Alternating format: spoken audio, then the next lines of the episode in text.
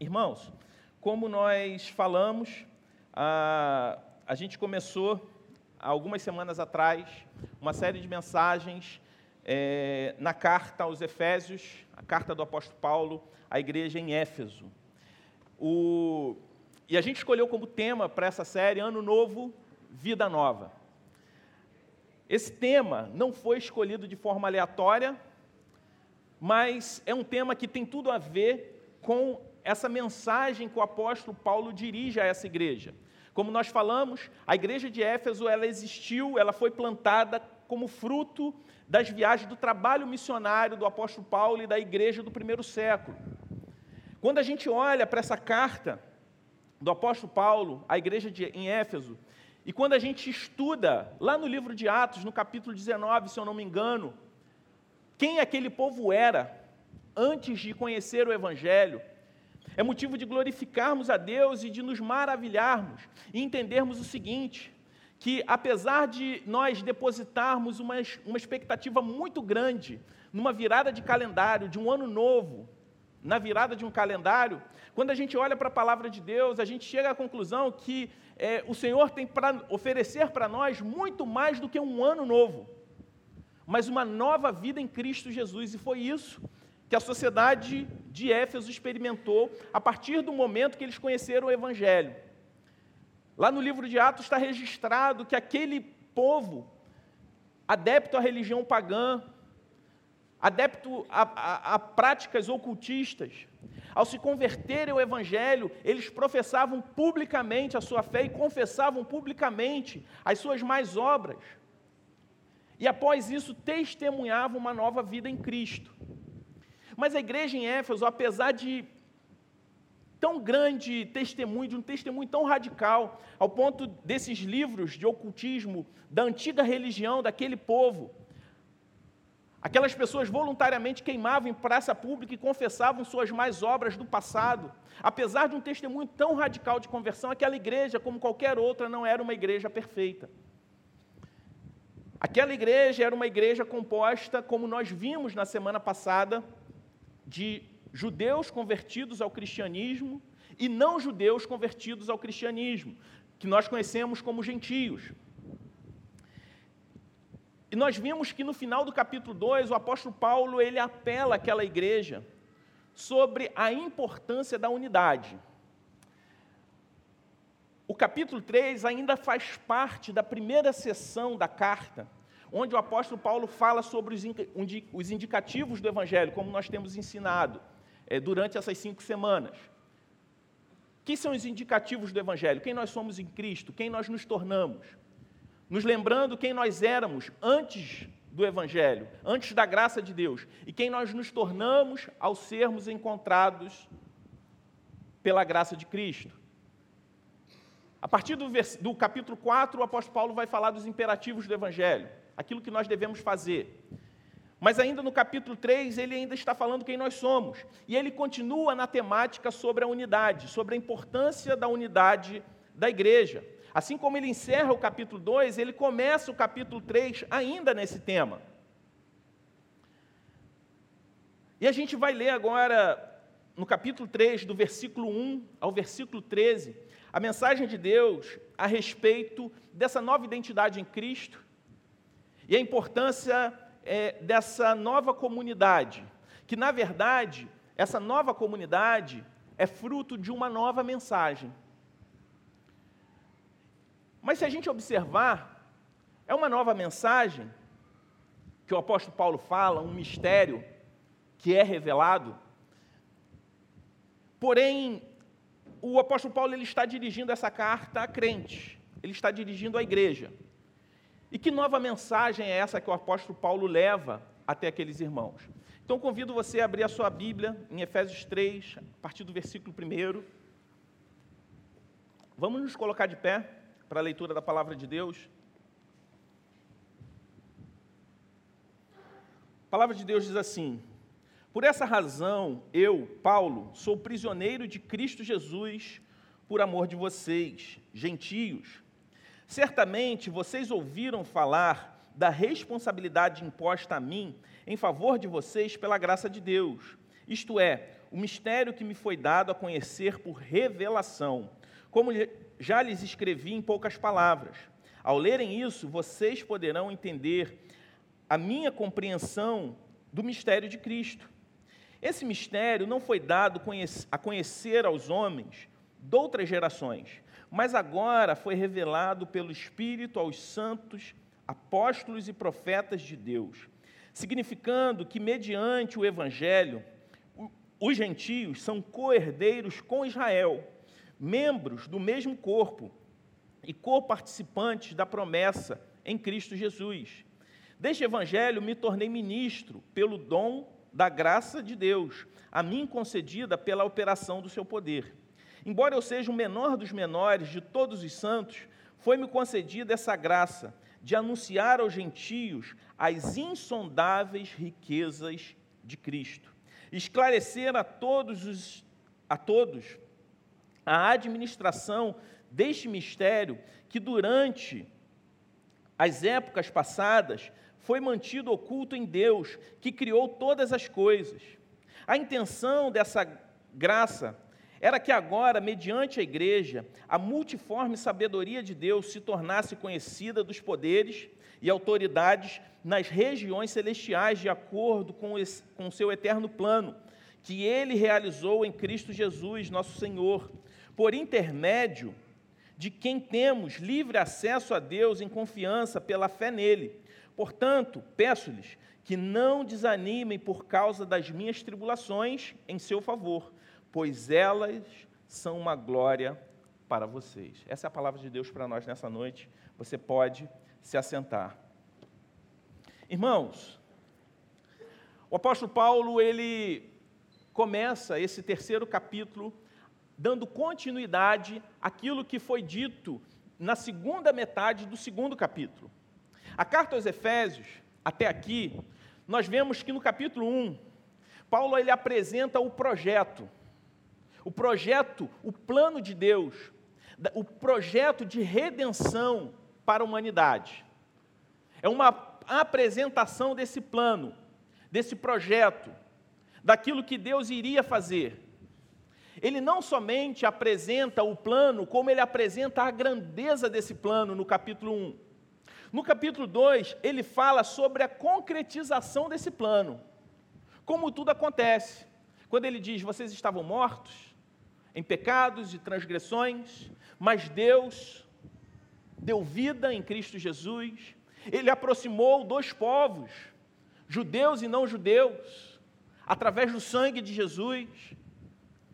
Ele fala sobre é, a unidade dessa igreja que não é composta simplesmente por um povo, de uma nacionalidade, de uma cultura, mas um povo que é unido através do Evangelho, da mensagem do Evangelho, através da obra redentora de Cristo. E agora, no terceiro capítulo, Paulo menciona um mistério. Ele fala sobre um mistério, uma nova notícia.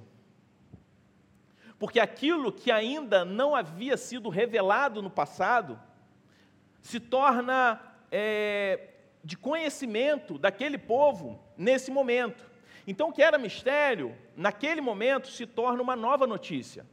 Paulo fala dessa nova notícia, começa falando inclusive da sua condição naquele momento, como nós podemos ver no versículo 1. Ele diz que ele era prisioneiro de Cristo. Ele diz: Por essa razão, eu, Paulo, sou prisioneiro de Cristo Jesus por amor a vocês, gentios. Observe, começa por essa razão. Por que razão? Ele começa, como que encerrou o capítulo 2? Quem estava aqui na semana passada ouviu. Paulo falando que Deus de dois povos fez um só.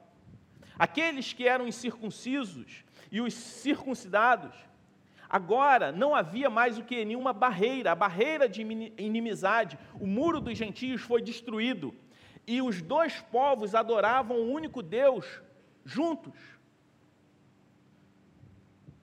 Aí ele começa no capítulo 3, por essa razão. Por qual razão? pela mensagem que ele havia anunciado àqueles irmãos no capítulo 2. Por causa desta razão, Paulo ele havia se tornado o quê? Um prisioneiro. Então essas palavras que nós estamos lendo, essa carta, ela foi escrita na prisão. Paulo era um detento naquele momento e ele escreve cartas à igreja de Cristo. E uma dessas cartas é a carta à igreja em Éfeso. E é interessante, como nós falamos, essa carta ela não foi di direcionada a não crentes, mas foi direcionada à igreja. O mistério, ou a nova notícia que Paulo se refere, não era a notícia que Jesus era o Filho de Deus, não era a notícia de que Jesus tinha morrido e ressuscitado, porque aquelas pessoas que receberam, os destinatários dessa carta, sabiam dessa notícia. Afinal de contas, haviam se convertido a essa mensagem, através dessa mensagem. Que Jesus tinha nascido de forma milagrosa, que ele tinha morrido para perdoar os nossos pecados e tinha ressuscitado. Isso já era de conhecimento daquele povo. Que Jesus era o Messias prometido, isso já era de conhecimento daquelas pessoas que estavam lendo aquela carta. Aquelas pessoas, além de conhecer essa mensagem, eles já tinham sido lembrados dessa notícia desde o capítulo 1 da carta aos Efésios. A nova notícia, o novo mistério que Paulo está falando, o mistério revelado, é, na verdade, a universalidade no que diz respeito aos povos da mensagem do Evangelho. Que a promessa de Deus não estava prometida simplesmente a um povo, que a promessa que Deus fez a Abraão, o pai da fé, que a partir dele nasce essa grande nação, a nação de Israel, o meio pelo qual Deus escolheu para que viesse o filho dele ao mundo. Quando Deus fala para Abraão: Em ti serão benditas todas as famílias da terra.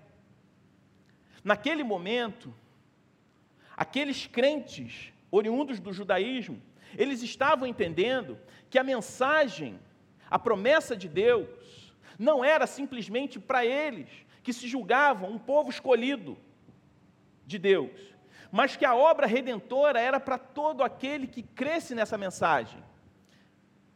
Quando começa a carta aos Efésios, não sei quantos estavam aqui é, no primeiro domingo de janeiro, lá no capítulo 1, Paulo fala o seguinte: porque Deus os escolheu antes da fundação do mundo. O mistério revelado é que Deus amou não simplesmente a nação de Israel, mas ele, ele amou a sua igreja antes mesmo que esse povo se tornasse amável a ele. Antes mesmo que esse povo pudesse fazer qualquer coisa para agradar a Deus, Deus já havia determinado, já tinha escolhido amar esse povo.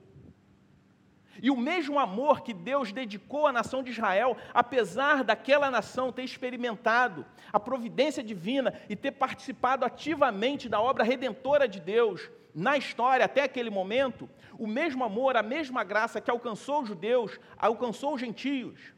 E pelo fato de Deus ter alcançado esses dois povos tão distintos, o mais importante não era mais a barreira cultural, o histórico social de cada um, mas que Deus estava formando para si um só povo. E para o judeu ortodoxo, isso era um grande problema. O judeu ortodoxo do templo de Paulo, para ele, um gentio não era como se fosse um cão. E a atitude de alguns judeus cristãos para com os gentios não era muito melhor. Eles se convertiam ao evangelho, mas continuavam com uma barreira em relação àqueles que não vinham da sua mesma tradição. Tratar gentio como um cão, com desprezo, não era exclusividade dos judeus ortodoxos não convertidos a Cristo. Muitos judeus convertidos ao Evangelho não haviam ainda, naquele momento, rompido com esse problema, com esse pecado. Em contrapartida, a reação dos gentios aos judeus, mesmo dentro da igreja, em várias situações, não era muito melhor. Quando Cristo salvou o apóstolo Paulo, ele era um líder do judaísmo ortodoxo, justamente líder dessa classe religiosa que desprezava completamente o povo não judeu. E o Senhor, ele salva Paulo em uma viagem que ele fazia, durante o percurso, o Senhor Jesus se revela a ele e salva aquele homem que de perseguidor da igreja se torna um perseguido. E não somente faz isso, o Senhor salva Paulo para que justamente ele se tornasse um ministro do Evangelho para aqueles que ele odiava. Paulo ele começa o seu ministério em uma igreja em Antioquia, que era constituída tanto por judeus quanto por gentios. Ele realiza uma assembleia em Jerusalém para determinar a posição dos cristãos gentios. E nessa assembleia em Jerusalém, Paulo defende bravamente que a graça de Deus alcançou judeus e gentios e que isso era um motivo para que a igreja permanecesse unida. Que baseado nesse fato, a igreja de Cristo não tinha nenhum motivo ou não tinha nenhum direito de criar nenhum tipo de divisão entre ela. Desde o início da vida cristã do apóstolo Paulo, Deus deixou claro para ele que havia um chamado para que ele levasse o evangelho ao povo não judeu. E o apóstolo Paulo, ele permaneceu fiel a esse chamado. Sempre que o apóstolo Paulo ministrava, ele plantava igrejas, ele partia para viagens missionárias. O apóstolo Paulo falava que tudo ele podia naquele que o fortalecia, ele podia passar fome, ele naufragou, ele viveu com fartura, ele viveu em todo tipo de condição. Mas não foi, não foram as condições adversas, distintas, seja de prosperidade ou, ou, ou, ou dificuldade, que determinou a sua fidelidade. Ele permaneceu fiel em todos os momentos, desde o início da sua vida cristã, fazendo missões, plantando igrejas. E plantando igrejas constituídas por cristãos judeus e cristãos não judeus. E sempre falando a mesma coisa. Todos nós somos um em Cristo Jesus.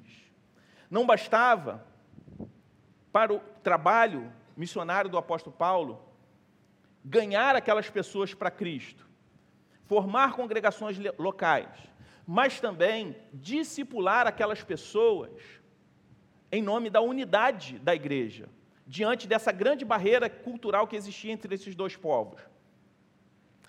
E o apóstolo Paulo, ele, nesse trecho que nós lemos, ele fala sobre a posição maravilhosa em Cristo que eu e você nos encontramos. Quando ele diz das insondáveis riquezas de Cristo. Que nós somos participantes da graça de Deus. Não sei se há alguém aqui de origem judaica, Acredito que, se não todos, mas a maioria não é né, de origem judaica. O que o apóstolo Paulo fala para os gentios é o que ele fala para a gente. Todos nós, mediante a graça de Deus, estamos em pé de igualdade com aquele povo que participou ativamente da história de redenção. E os judeus de Éfeso, eles não se ofenderam quando eles compreenderam que eram amados por Deus desde a eternidade, como Paulo mesmo falou ali no capítulo 1. Antes que eles pudessem a se tornar amáveis a Deus, o Senhor os amou. Mas quando Paulo revelou o mistério, a nova notícia de que esse mesmo amor, da mesma forma que Deus amou aquele povo, ele também amou os gentios. E mais, o povo que sempre foi conhecido como o povo da herança, naquele momento estava sabendo que os gentios, aquele povo que eles desprezavam, eram coerdeiros e participantes dessa mesma herança. Irmãos, não sei quantos vocês já tiveram um problema com divisão de herança ou conhecem alguma história a respeito disso. Eu já vi famílias que sempre foram unidas, e exatamente no momento do, da divisão da herança, ou talvez por descobrir que uma pessoa, a qual parte da família julgava que não era, talvez no ponto de vista deles, merecedor dessa herança, como isso traz divisão a famílias. Famílias que talvez passaram a vida inteira unida, mas no momento da divisão da herança, a unidade acaba. Recentemente, um apresentador de TV muito famoso faleceu. E agora, no primeiro momento da morte, né, uma morte repentina daquele apresentador, trouxe um choque para toda, todo o país, diante da popularidade.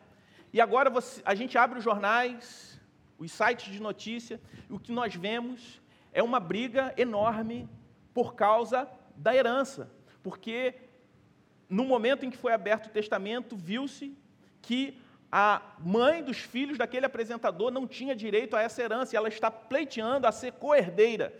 E como isso está causando uma divisão e está rendendo né, uma história enorme em torno disso.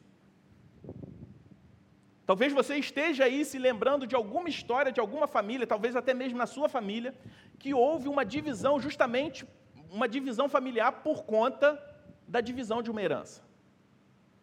Agora você tenta calcular a divisão, a dificuldade do povo judeu, que sempre acreditou que eles eram o povo herdeiro de Deus, único, exclusivo, entenderem naquele momento que o povo gentio desprezado era coerdeiro. Eles eram participantes daquela mesma herança. Que o mesmo amor que Deus dedicou a eles, dedicou também àquele povo que toda a história daquele povo, por exemplo, a história fantástica do povo de Israel, quando a gente olha para o livro de Êxodo, eles peregrinando no deserto e Deus agindo de providência com alimento, com a coluna de fogo, com, com, com a nuvem, protegendo do calor, do frio, direcionando o povo, livrando, abrindo o mar para que aquele povo não fosse alcançado, que tudo aquilo era apenas sombra, tudo aquilo apenas apontava para o que Cristo iria fazer, não somente por eles mas também pelo povo que eles desprezavam. A nova notícia é que os gentios foram atraídos pelo sangue de Jesus e agora não havia mais divisão entre judeus e gentios. Outra coisa que me chama a atenção, antes da gente partir para uma aplicação prática desse texto, é a demonstração de humildade do apóstolo Paulo. Ele se coloca como o menor dos menores. O apóstolo Paulo, inspirado pelo Espírito Santo de Deus, é autor de boa parte do Novo Testamento. Considerado por muitos nos dias atuais como uma das pessoas mais influentes que já existiu. Mesmo aqueles que não são cristãos. Eles consideram o apóstolo Paulo como, porque de alguma forma ele, ele foi alguém que cooperou de forma muito significativa para quê? Para a expansão da mensagem do Evangelho para a perpetuação do cristianismo, que a despeito de todas as perseguições que o povo cristão já sofreu na história, há dois mil anos, esse povo não para de crescer. E Paulo não falava, não se considerava o menor dos menores por uma falsa humildade, mas por saber que, apesar de judeu que ele era, Apesar do judeu que ele era antes de se converter, aquele que perseguiu, que estava lá sendo conivente com a morte de Estevão, ele sabia do seu passado e sabia que quem ele havia se tornado era a obra única e exclusiva da graça de Deus, que se não fosse Deus o transformando, ele não estaria fazendo nada daquilo. Por isso que ele se considerava um pequeno. Paulo conhecia a riqueza de Cristo a ponto de não somente tolerar os gentios, como também se doar por eles, ao ponto de ser preso. Talvez você pense, você iria preso no lugar de alguém? Talvez alguns de nós teria coragem de fazer isso por um pai, por um filho, por um irmão, talvez por um melhor amigo. Mas Paulo foi transformado por Deus a ponto de não somente tolerar aqueles irmãos, como se doar de uma forma tão grande que o levou para a prisão, que é o que ele diz no versículo 1. Ele era prisioneiro de Cristo Jesus por amor de vocês, gentios. Paulo apresenta a riqueza insondável de Cristo e a manifestação da pregação como, e como Deus administrou tudo isso que ele apresentou para nós. Paulo se coloca como ministro, algo imposto por Deus, e a palavra ministro aqui é a palavra diácono, que significa servo. Então Paulo ele não apresenta uma falsa humildade, mas reconhecendo que o seu papel, apesar de importante, era um papel de servo, ele estava ali como aquele que estava para servir e se doar para aquele povo. Ele era apenas um escravo da vontade de Deus e trabalhava para o reino de Deus.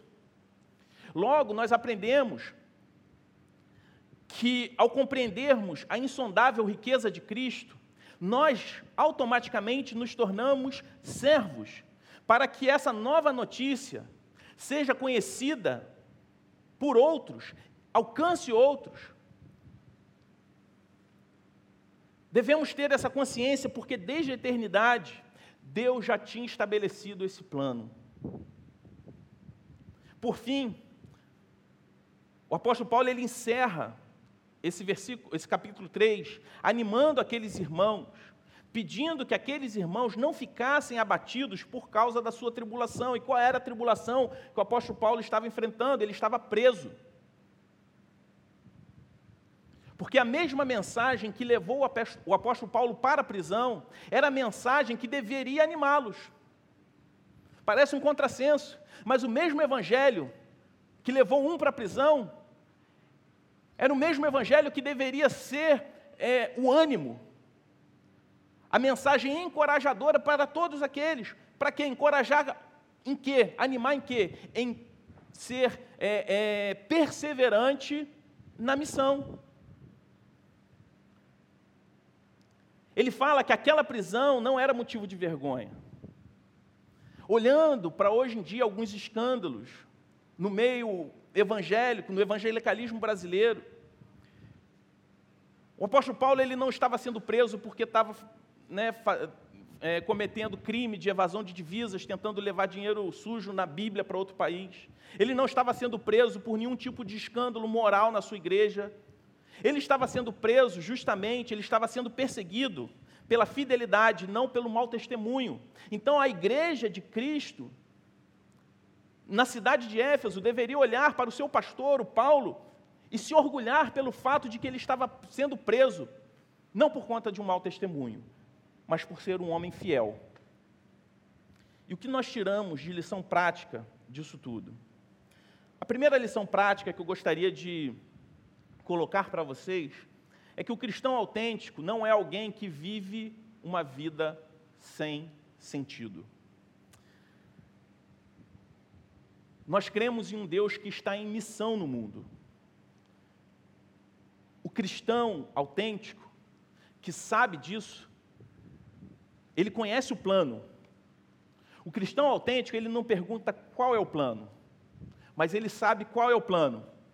A pergunta de um cristão autêntico não é qual é o plano, mas é onde eu me encaixo nesse plano. Um cristão autêntico sabe que Deus está em missão no mundo, Deus está trabalhando no mundo, e ele se pergunta: aonde eu me encaixo nesse grande plano? Aonde eu me encaixo nessa missão? E que esse plano é de serviço, de trabalho, para que a mensagem do Evangelho seja proclamada, propagada. Que Deus não tem uma missão para a sua igreja. Como assim Deus não tem uma missão para a igreja? Na verdade, Deus tem uma igreja para a sua missão. Deus está em missão. E Ele cria, desde a eternidade, Ele cria a sua igreja para que nós estivéssemos nessa missão. A ordem é diferente.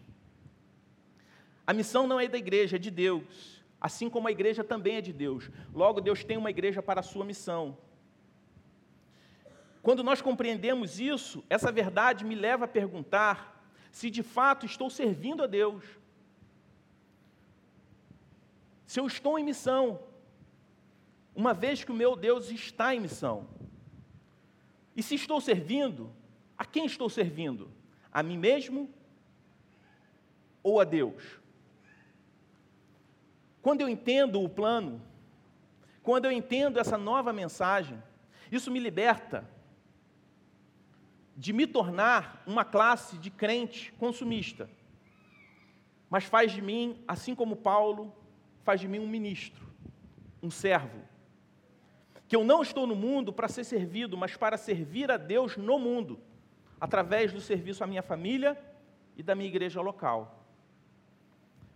Que eu devo servir a Deus independente da circunstância. E essa é a segunda lição prática que a gente tira das palavras do apóstolo Paulo, da palavra de Deus nesse trecho da carta do apóstolo Paulo, que se você esperar condições perfeitas, você não vai fazer nada.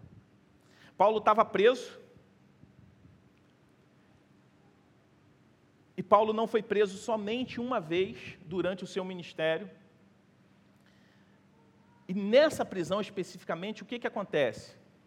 Ele ficou preso aproximadamente dois anos, aguardando ser julgado.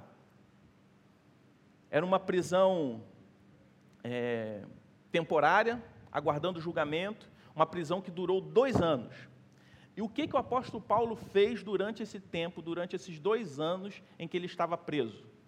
Ele ficou triste, chorando, deprimido, murmurando, questionando Deus: Senhor, me abandonou, eu sou filho do rei, não posso me submeter a isso, eu sou cabeça, não sou cauda. Essa, é, essas frases de efeito que nós ouvimos hoje em dia, não. Ele não ficou esperando o momento favorável para servir ao Senhor. Paulo não considerou a sua condição de presidiário como prioridade, como uma barreira para fazer aquilo que ele deveria fazer. Paulo não foi limitado pela circunstância. Por isso eu te pergunto: a sua circunstância de vida tem limitado o seu serviço a Deus? Durante o período que Paulo foi preso, sabe o que ele fez? Ele não somente escreve a carta aos Efésios, como ele escreve a carta aos Colossenses, Filipenses e Filemão. São as cartas que nós conhecemos hoje como as cartas da prisão. Quem conhece a riqueza insondável de Cristo não fica guardando condições perfeitas para realizar, para servir, porque sabe que é apenas um servo, que sabe que o dom que Deus te deu para ser um ministro não é algo que você possui. A missão que Deus tem não foi algo que Ele te deu, mas Ele deu você para a sua missão. Que servir a Deus, que é, participar dessa missão, não é um peso, não é para nós algo penoso, mas é para nós um privilégio ser coparticipante daquilo que Deus está fazendo no mundo. Crer que nós servimos um Deus em movimento, que está servindo, que está em missão e nós somos parte dessa missão. Quem compreende isso não tem tempo para murmuração, maledicências, divisões. Se Paulo vivesse nos dias de hoje e seguisse o que é muito é pregado por aí, ele questionaria Deus, se revoltaria com Deus, achando que Deus o abandonou. Paulo não esperou ele se sentir bem para trabalhar para Deus. Ele fez independente do que ele estava sentindo. Porque ele fez, ele trabalhou baseado naquilo que ele cria. Baseado no conhecimento do Deus que ele servia. Depois de dois anos preso, nesse caso, o apóstolo Paulo é inocentado e solto. Só que após ser solto, ele sabia que o mesmo evangelho que o levou para a prisão poderia levá-lo novamente. E o que, que o apóstolo Paulo faz diante disso? O que, qual seria a reação natural de um ser humano? Eu vou parar de fazer esse negócio que já não deu certo. Dois anos na prisão não é fácil. Quem já foi? Não, não vou perguntar quem já foi preso, não precisa responder. mas imagino que é um local hostil, ou talvez se você já tenha visitado alguém na prisão, já tenha feito um trabalho é, missionário dentro de uma prisão. Um local hostil. Ele passou dois anos lá. Você ir para a prisão sabendo que você cometeu um crime, um delito, ir para a prisão não deve ser ruim em nenhuma circunstância, mas você sabe que você está lá porque você fez algo que levou você para lá. Mas imagina, você passar dois anos preso e depois ser inocentado. Você ser preso como é, fruto de uma injustiça. Ser preso injustamente. E ele ficou lá dois anos. E ele falou o seguinte: esse mesmo evangelho, ele poderia ter pensado, esse mesmo evangelho que me levou para a prisão uma vez, pode me levar novamente. Apesar de saber disso, o apóstolo Paulo ele não para de pregar. Ele continuou pregando. E o que aconteceu? O apóstolo Paulo foi preso novamente. Até que, na sua última prisão, ele é morto, executado. A nova notícia custou a sua própria vida. E o que a boa notícia tem nos custado? Graças a Deus nós viemos em um ambiente, em um país, em um tempo, pelo menos no nosso contexto, que nós não sofremos oposição violenta. Podemos sofrer, talvez, algum tipo de oposição ideológica à nossa fé, mas nenhum de nós sofre, pelo menos não da forma como o apóstolo Paulo e os cristãos do primeiro século sofriam, e como muitos cristãos nos dias de hoje em outras nações sofrem, uma perseguição violenta contra a nossa fé.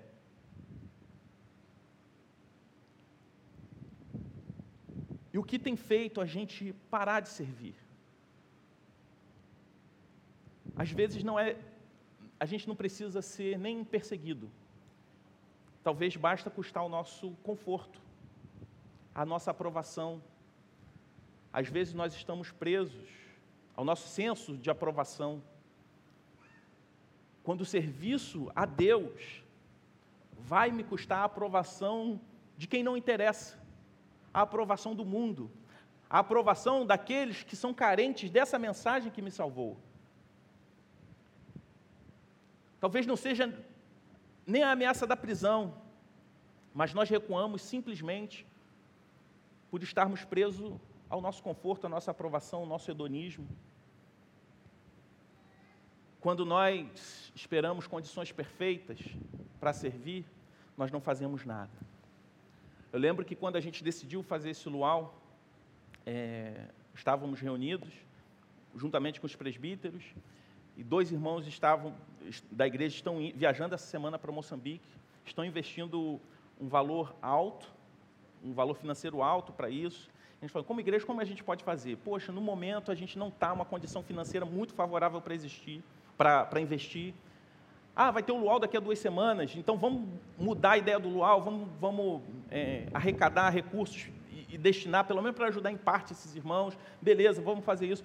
Se a gente esperasse, meus irmãos, condições perfeitas para investir em missões, por exemplo, a gente nunca ia investir, sabe por quê? Porque sempre vai estar faltando alguma coisa. Se a gente escolher esperar condições perfeitas para fazer aquilo que nós fomos chamados para fazer, a gente nunca vai fazer nada.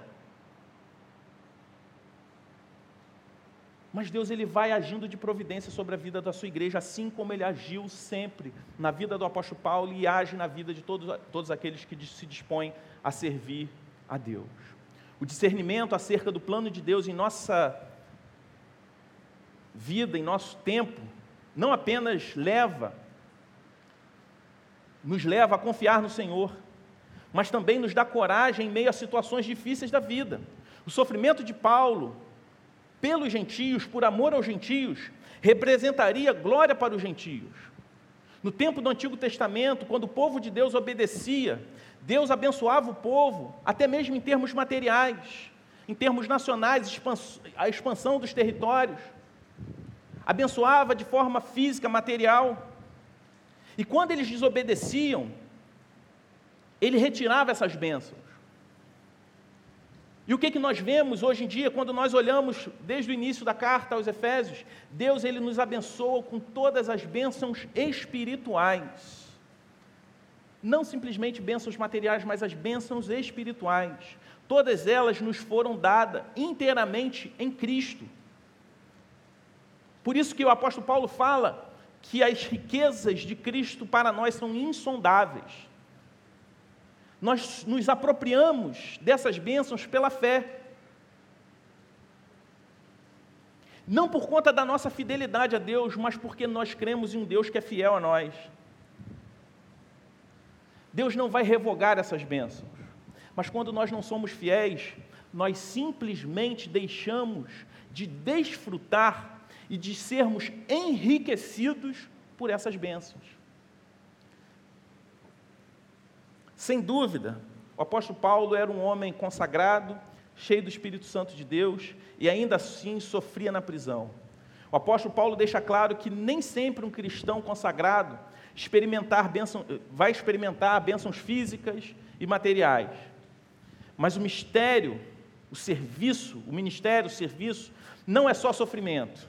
Talvez você pense, caramba, falando, ouvindo isso tudo, servir a Deus deve ser só sofrimento. Mas servir a Deus não é só martírio. Mas é verdade que não existe serviço sem nenhum tipo de, de martírio, em algum grau. Mas a alegria do serviço é muito maior do que o sofrimento. Uma das cartas que o, Apolo, que o apóstolo Paulo escreve da prisão, como eu disse, é a carta aos Filipenses, que é conhecida por nós como a carta da alegria. Mesmo em um ambiente hostil, o apóstolo Paulo escreve a carta da alegria. Porque quem se alegra em Cristo se alegra, se deleita pelas suas insondáveis riquezas, não fica desanimado por circunstância nenhuma. Gostaria de concluir dizendo que Deus tem uma nova notícia e deseja tornar essa nova notícia conhecida por muitos, porque Deus está em missão. Como essa nova notícia vai se tornar conhecida a muitos, no Rio de Janeiro, na cidade do Rio de Janeiro, no estado do Rio de Janeiro, no Brasil, em Moçambique, através de uma igreja em missão. Se nós compreendermos qual é nossa posição extraordinária em Cristo, nós viveremos de acordo com essa vontade e compartilharemos essas insondáveis riquezas, as bênçãos espirituais de Deus com os outros. E esse segredo, tão importante para Paulo, para os gentios, para os judeus, também precisa ser importante para nós hoje. Esse mistério, essa nova notícia, foi tão importante que levou Paulo para a prisão.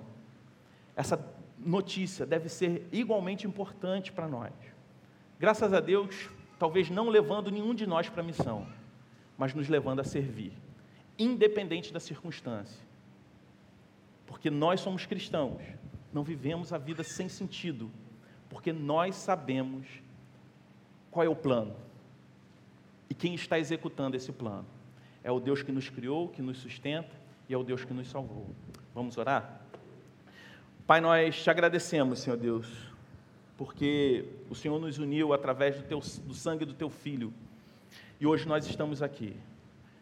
Pai, te peço que ao olhar para esse texto, ao olhar para essa mensagem, o Senhor nos livre, Senhor Deus, de qualquer sentimento egocêntrico, egoísta, que o Senhor quebre todo tipo de barreira que venha existir entre nós, entendendo que cada um de nós foi criado a partir do Evangelho, foi amado por Ti desde da eternidade, desde a fundação do mundo, nós já havíamos sido escolhidos, amados por Ti.